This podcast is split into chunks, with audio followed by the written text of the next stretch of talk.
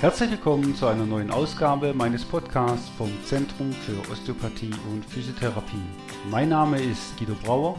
Ich bin Diplomosteopath, Physiotherapeut und Heilpraktiker und seit 2001 in eigener Praxis im schönen Bad Rappenau tätig. Toll, dass Sie eingeschaltet haben. Ich möchte heute wieder ein interessantes Thema aus dem Bereich der Physiotherapie und Osteopathie beleuchten und wünsche Ihnen dazu viele erhellende Momente. Erstmal ein herzliches Willkommen zu Physiotalk. Heute geht es in der 23. Ausgabe von Physiotalk um die physiotherapeutische Befunderhebung bzw. der physiotherapeutischen Diagnostik. Wie wichtig es für die Therapeuten ist, wie wichtig es aber auch für die Ärzte ist und vor allem, wie wichtig es ähm, für die Patienten ist. In der Physiotherapie ist vorgeschrieben, dass vor der ersten Behandlung eine physiotherapeutische Untersuchung stattzufinden hat. Da gibt es auch eigentlich gar keine Diskussion drüber, weil dies ist in den Rahmenverträgen unter der Leistungsbeschreibung Punkt 3 der Krankenkassen genau so festgeschrieben. Es kommt aber immer wieder zur Diskussion, wie wichtig eigentlich ein physiotherapeutischer Befund ist. Es gibt immer Diskussionen, ähm, auch unter Berufskollegen, ähm, weil nicht jeder macht einen physiotherapeutischen Befund, obwohl er wichtig ist. Und wie brisant diese Thematik ist, zeigt eine E-Mail, die ich erhalten habe von Laura Schöpke. Frau Schöpke schreibt momentan eine Bachelorarbeit über das Thema der Diagnosestellung in der Physiotherapie. Dabei meint sie jetzt nicht die Diagnosen, wie sie den Ärzten eigentlich vorbehalten ist, sondern ähm, eine Struktur, wie physiotherapeutische Befundergebnisse als Diagnose ergänzend zu den ärztlichen Diagnosen festgehalten werden können, um eine ursachenbezogenere, zielgenauere und patientenindividuellere ähm, Behandlung zu tätigen. Dafür hat sie jetzt eine Umfrage entwickelt, durch die sie sich ein Bild über den aktuellen Stand machen möchte, wie bekannt das Thema ist. Schon allein das ist eigentlich verwunderlich, weil es ja in den Rahmenverträgen ähm, festgeschrieben ist, dass es gemacht werden muss. Aber ich weiß aus meiner eigenen Erfahrung, äh, Frau Schöpke hat recht, es bedarf äh, Aufklärung und ähm, ja, Information darüber, wie wichtig überhaupt eine Befunderhebung in der Physiotherapie ist, zur Ergänzung der ärztlichen Diagnose. Einen Link zur Umfrage, ähm, der an Physiotherapeuten gerichtet ist, habe ich in den Show Notes eingefügt. Die Studie von der Frau Schöpke geht noch bis zum 1.3.2022.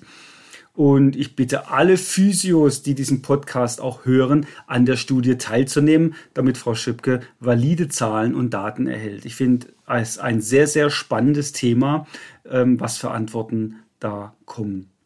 Und solch eine Teilnahme hilft übrigens auch den Verbänden gegenüber den Krankenkassen zu argumentieren, warum wir als Physiotherapeuten eine separate Befundposition bekommen sollten, wie es in anderen Heilmittelerbringerbereichen, wie zum Beispiel der Logopädie, völlig üblich ist. Ja, also der Aufruf an alle Physiotherapeuten, macht mit, füllt diese Umfrage aus, das dauert nicht sehr lange und hilft der Laura Schöpke, ihre validen Zahlen für ihre Bachelorarbeit zu finden. Und vielleicht gelangt diese Studie dann auch äh, zu den Verbänden.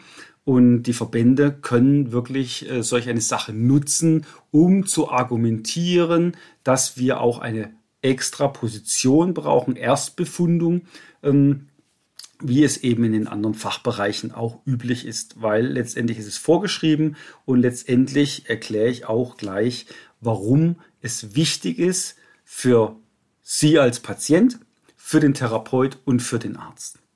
Ja? Also jetzt hier kommen meine Ansichten über die Befunderhebung und der physiotherapeutischen Diagnostik. Muss ich erstmal etwas erklären, was für Unterschiede gibt es überhaupt im physiotherapeutischen Befund? Wir müssen schon mal allein die Fachbereiche angucken, wo die Physiotherapeuten tätig sind. Ähm, das ist ja mal die Chirurgie, wo es einfach um chirurgische Patienten geht.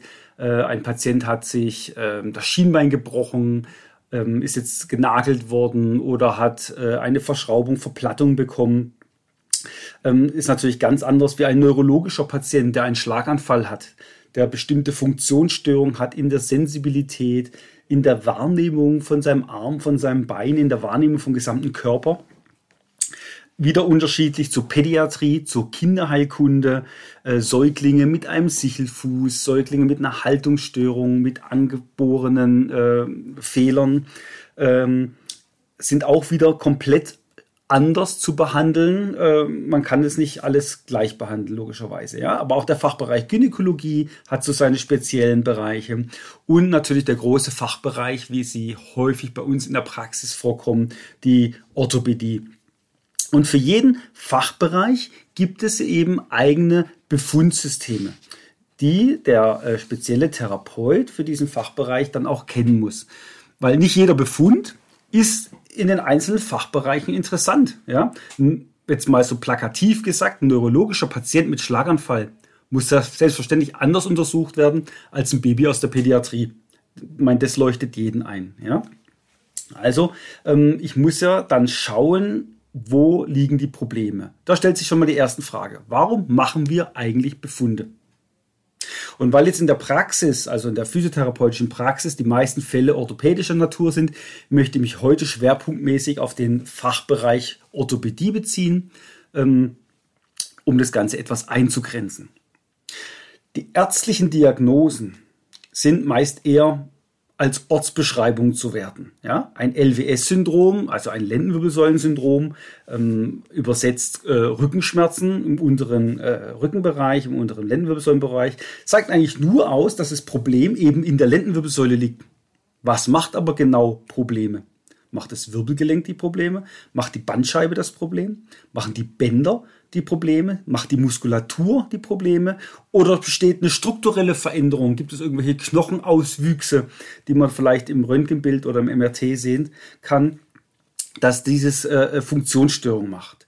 Der Physiotherapeut muss jetzt in der Lage sein, die Strukturen differenziert zu untersuchen und zu behandeln. Ja?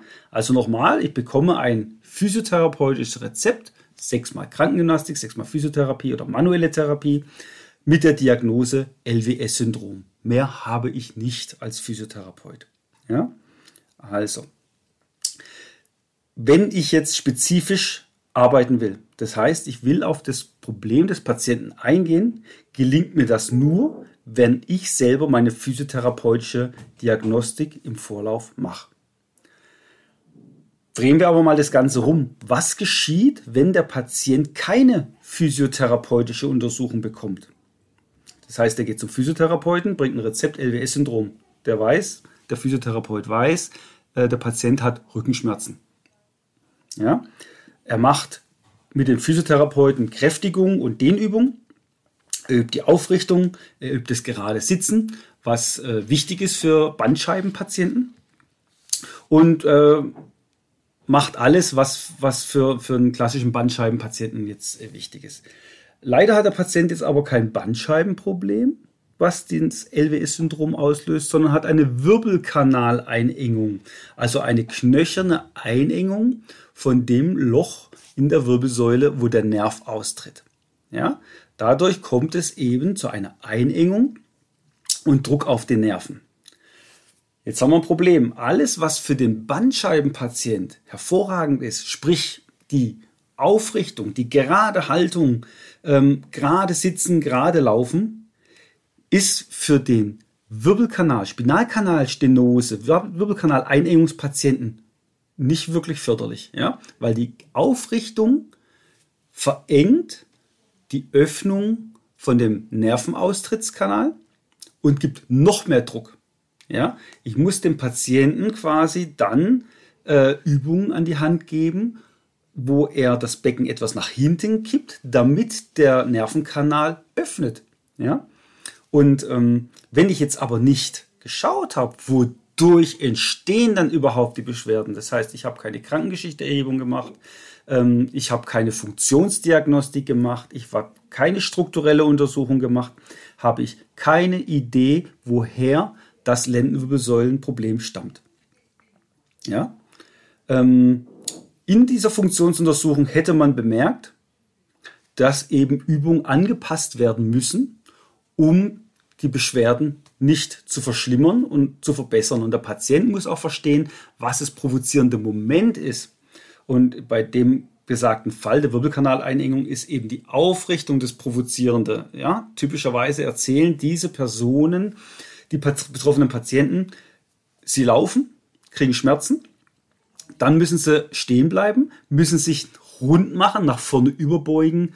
Meist wird es kaschiert mit äh, Schuhe binden oder so, dass man sich äh, bücken kann, in die Hocke gehen kann. Das öffnet, die Beugung öffnet den Wirbelkanal, gibt dem mehr, den Raum wieder mehr, äh, den Nerv wieder mehr Raum und die Schmerzen äh, verschwinden. Ja? Und so muss ich natürlich meine Übung anpassen. Wenn ich dem Patienten jetzt Übung gebe, wo er mehr ins Hohlkreuz geht, ist es für den äh, Bandscheibenpatienten gut, für den Wirbelkanalpatienten schlecht. Und so gibt es ganz viele verschiedene Erkrankungen eben, wie ich gerade vorhin gesagt habe. Ist es das Gelenk, ist es das Band, ist es die Bandscheibe, ist es die Muskulatur? Ja, das kann auch ein rein muskuläres Problem sein. Ich weiß es nicht ohne den Patienten vorher physiotherapeutisch untersucht zu haben, weil die ärztliche Diagnostik äh, beschränkt sich auf das sogenannte LWS-Syndrom. Ja? Ähnliches gibt es auch in der Neurologie, um mal ganz kurz einen anderen Bereich zu streifen. Ja?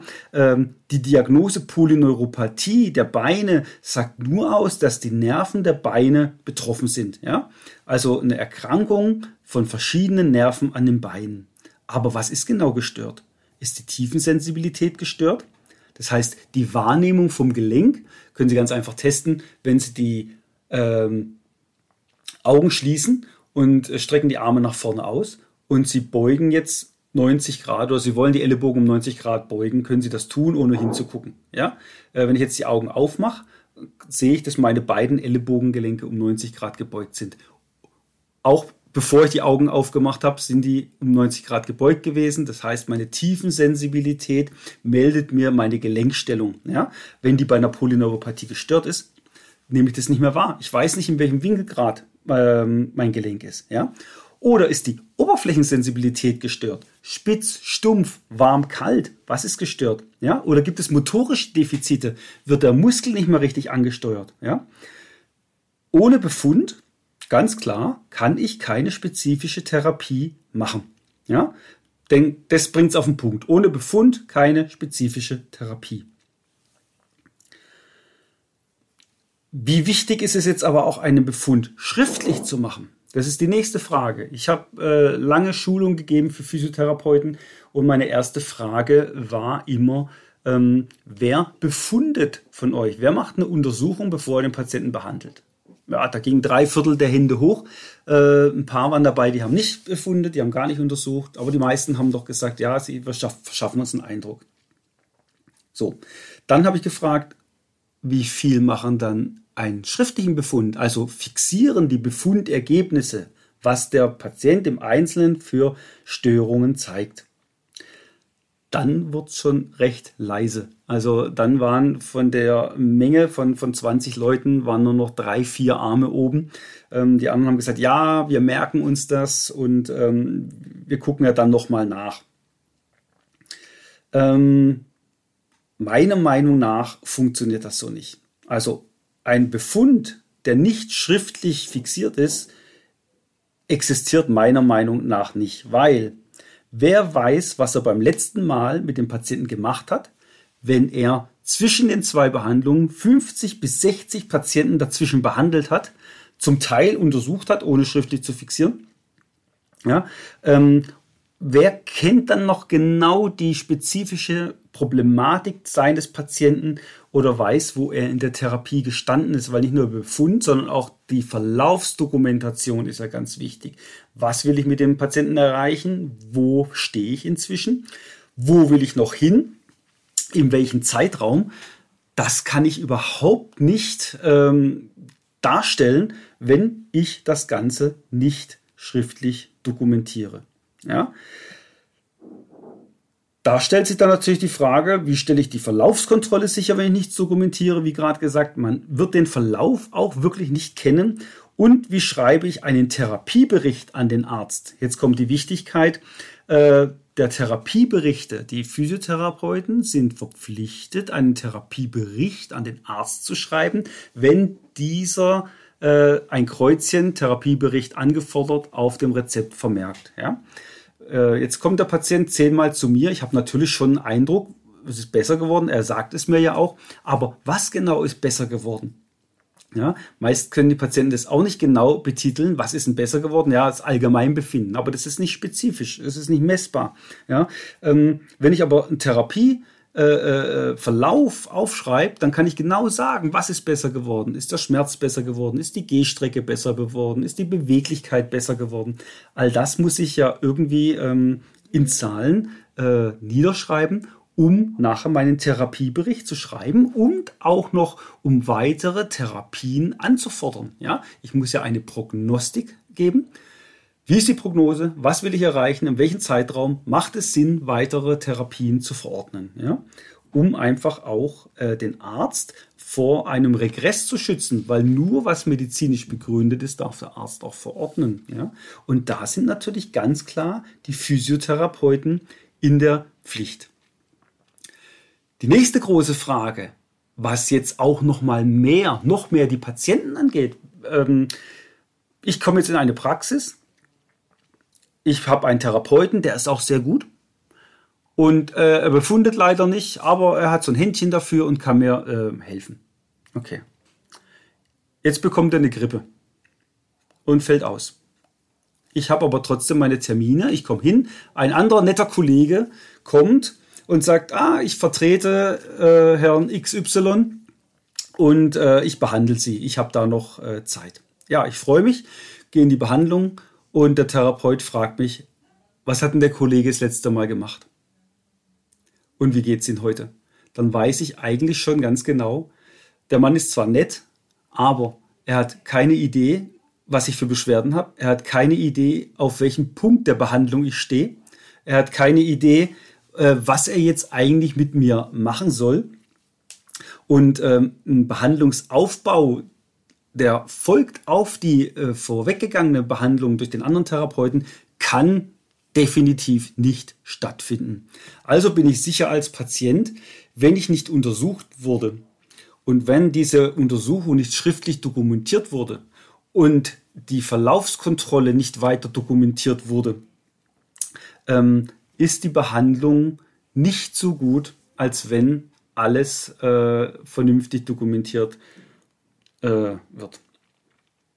Und mein Ziel als Patient ist es ja eigentlich immer, so schnell wie möglich meine Beschwerden wieder loszubekommen. Das ist eine. Aber auch so schnell wie möglich wieder meinen Alltag zu bewältigen, meine Hobbys zu bewältigen, ähm, meinen Beruf ausführen zu können, ohne einen Leidensdruck zu entwickeln.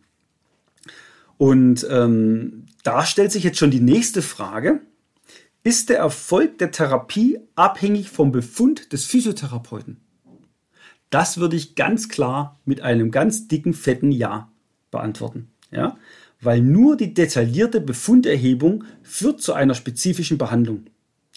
Ich gebe da gerne ein Beispiel. Sie haben Handschmerzen. Machen wir kurzer anatomischen Ausflug. Sie haben im Handgelenk acht Handwurzelknochen, die alle untereinander verzahnt sind und die alle in einer bestimmten Art und Weise untereinander bewegen müssen. So, jetzt kommen Sie zu Physiotherapeut A. Beide äh, A und B sind manualtherapeutisch ausgebildet, ja, können also die Handwurzelknochen prinzipiell mal untersuchen. So, der eine untersucht jetzt aber nicht, zieht ein bisschen am Handgelenk und lässt sie aktive Bewegung machen. Sie dürfen ein bisschen kneten, ein bisschen greifen. Er behandelt das ähm, vielleicht auch vom Bindegewebe, massiert die Muskulatur, sie dehnen, sie lockern. Aber ihre Schmerzen werden nicht wirklich besser nach fünf, sechs Behandlungen. Der Therapeut B, der auch manualtherapeutisch ausgebildet ist, fängt an, sie zu untersuchen und findet vielleicht ein blockiertes Handwurzelknochengelenk. Ja? Ein Handwurzelknochen ist etwas, ja, sagen wir mal lapidar, nicht fachmännisch verrutscht und kann seine Bewegungsmechanik nicht so ausführen, wie es eigentlich sein sollte. Ja?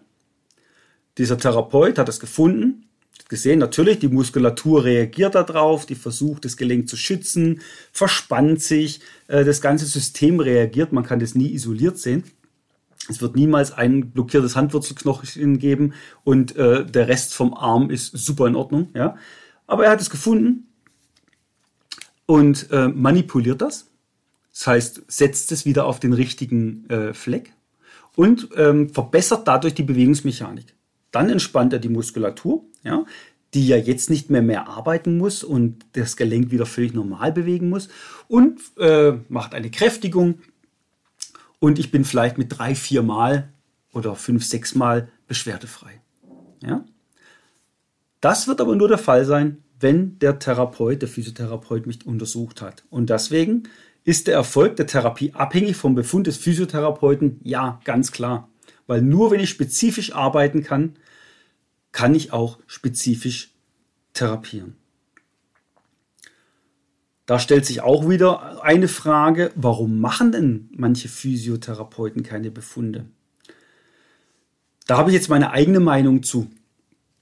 Ich glaube, ich glaube, dass die meisten Probleme in der Gedankenwelt des Therapeuten entstehen, teilweise getriggert durch Reaktionen von Patienten. Weil häufig bekomme ich zu hören, oh, Befundung ist immer schwierig, die Patienten, die wollen behandelt werden und nicht untersucht werden. Und das, glaube ich, ist ein Glaubenssatz, der sich in vielen Köpfen manifestiert hat, aber der aufgelöst gehört. Der Glaubenssatz, die Patienten wollen behandelt werden, aber nicht untersucht werden, kann nicht richtig sein. Ja? Weil will nicht jeder Patient so schnell wie möglich seine Beschwerden in den Griff bekommen? Ja? Es geht doch schneller mit spezifischer Therapie als mit einer, ich nenne es immer Blackbox-Behandlung. Das heißt, ich mache irgendwas. Wenn ich ganz viel Glück habe, hilft's. Wenn ich ganz viel Pech habe, hilft's halt nicht. Ja? Ähm, es gibt natürlich auch spezifische Untersuchungen. Ich weiß ganz genau, was es ist oder habe eine Arbeitshypothese, behandle und es wird nicht besser. Auch das gibt es selbstverständlich. Aber dann kann ich jedenfalls mir selber sicher sein, ich habe alles mir persönlich Mögliche getan, um dem Patienten zu helfen. Ich habe mir nichts vorzuwerfen. Es wird trotzdem nicht besser. Es gibt chronische Schmerzpatienten, das ist ganz klar, ja, die auch immer wieder symptomatisch behandelt werden müssen. Darüber spreche ich gar nicht. Es geht überhaupt über den Sinn einer ordentlichen Befunderhebung. Ja? Und ich denke, jeder Patient möchte schnell wieder in sein Berufsleben, schnell wieder in sein Hobby kommen, schnell wieder in seinen Alltag kommen und seine Probleme loswerden. Ja? Und wenn ich jetzt dafür die erste Behandlung nehmen muss, um den Patienten zu untersuchen, um selbst wenn es aufwendig ist, weil verschiedene Problematiken da sind und ich brauche die ersten zwei Behandlungen von einem Sechser-Rezept zum Beispiel, um zu behandeln, kann ich viermal spezifisch behandeln und bin mit Sicherheit besser als die Kollegen, die sechsmal behandeln. Ja, also das muss raus aus den Köpfen, weil A ist es gesetzlich vorgegeben, wir müssen sowieso Befundung machen und äh, B es ist auch wesentlich effektiver. Ich kenne jetzt aber auch welche, die sagen, ja, mein Chef hat mir verboten zu befunden, äh, weil er Angst hat, äh, dass ich nachher besser bin als er. Äh, es gibt wirklich festgefahrene Glaubenssätze, ähm, die ich schon gehört habe in meiner ganzen Laufbahn, äh, was eigentlich unglaublich ist, weil es einfach nicht gut ist. Ja? Ähm, die letzte Frage, die sich dann noch stellt, ist, äh, welche Folgen hat das auf die Therapieberichte, die an die Ärzte gehen? Ich habe gerade vorhin gesagt, Physiotherapeuten müssen Therapieberichte schreiben an die Ärzte, um die Ärzte äh, oder um den Ärzten ein Mittel an die Hand zu ge geben, sich gegen Regressforderungen äh, seitens der Krankenkasse zu äh, wehren. Weil, wenn ein Arzt zu viel verordnet, kann es sein, dass er in Regress kommt. Wenn die Verordnung aber medizinisch begründet ist, dann kann der Arzt sagen, hier, der Physiotherapeut hat mit dem Bericht geschrieben, er hat das erreicht, er will noch dies und jenes erreichen durch so und so viel Anwendung, ja, also auch einen zeitlichen Rahmen gefasst. Dann sagt die Krankenkasse, ja, du hast recht, du hast weiter verordnen können, es ist medizinisch indiziert und es ist rechtens, ähm, es darf durchgeführt werden und äh, ist raus aus der Regressfalle. Ja? Also Ärzte brauchen den Therapiebericht, um die Verordnung zu begründen. Ja? Aber jetzt sind wir wieder bei der Nichtbefundung, keine Dokumentation. heißt, es gibt keinen guten Therapiebericht. Weil, wie gesagt, der Patient kommt sechsmal, ich habe jedes Mal 50, 60 Patienten dazwischen, ich weiß nicht mehr genau, was der hat. Ich mache zwar immer irgendwas mit dem Patienten und äh, es tut ihm auch gut in dem Moment, aber was schreibe ich denn nachher in meinem Therapiebericht rein? Das ist dann äh, wieder eine Gretchenfrage. Hm, nichts dokumentiert, äh, den Verlauf weiß ich nicht. Oder ich habe noch Therapeutenwechsel dabei gehabt.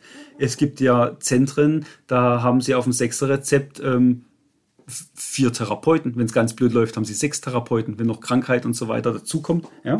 Ähm, jeder macht was. Irgendeiner muss dann nachher den Therapiebericht schreiben. Es ist nichts von keinem dokumentiert.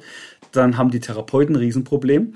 Und ähm, man muss sich irgendwas äh, aus den Händen saugen, um einen Therapiebericht zu füllen. Ja? Weiter, finde ich, führt ein schlechter Therapiebericht zum schlechten Ansehen der Therapeuten. Ja?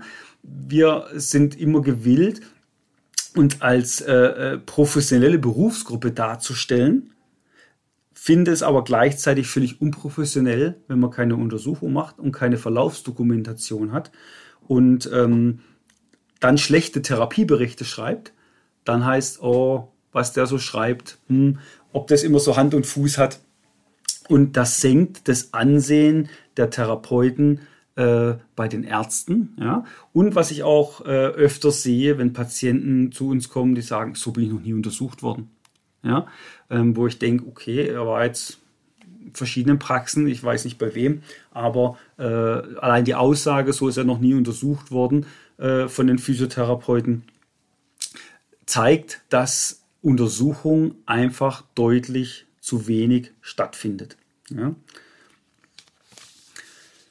Und deshalb bin ich auch ganz gespannt auf das Ergebnis von der Studie der Laura Schöpke, ähm, wie die einzelnen Therapeuten untersuchen, welche Wissensgrundlage für Untersuchungen sie haben und wie das in Deutschland einfach stattfindet. Ja?